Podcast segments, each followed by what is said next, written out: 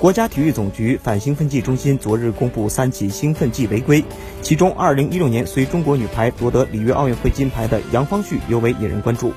杨方旭在2018年8月11号的赛外检查中被发现外源性促红细胞生成素阳性，被禁赛四年，禁赛期至2022年9月11日。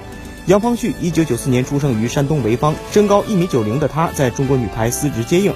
里约奥运会后，杨方旭逐渐淡出国家队，专注养伤。此后，于二零一八年世界女排联赛归队征战。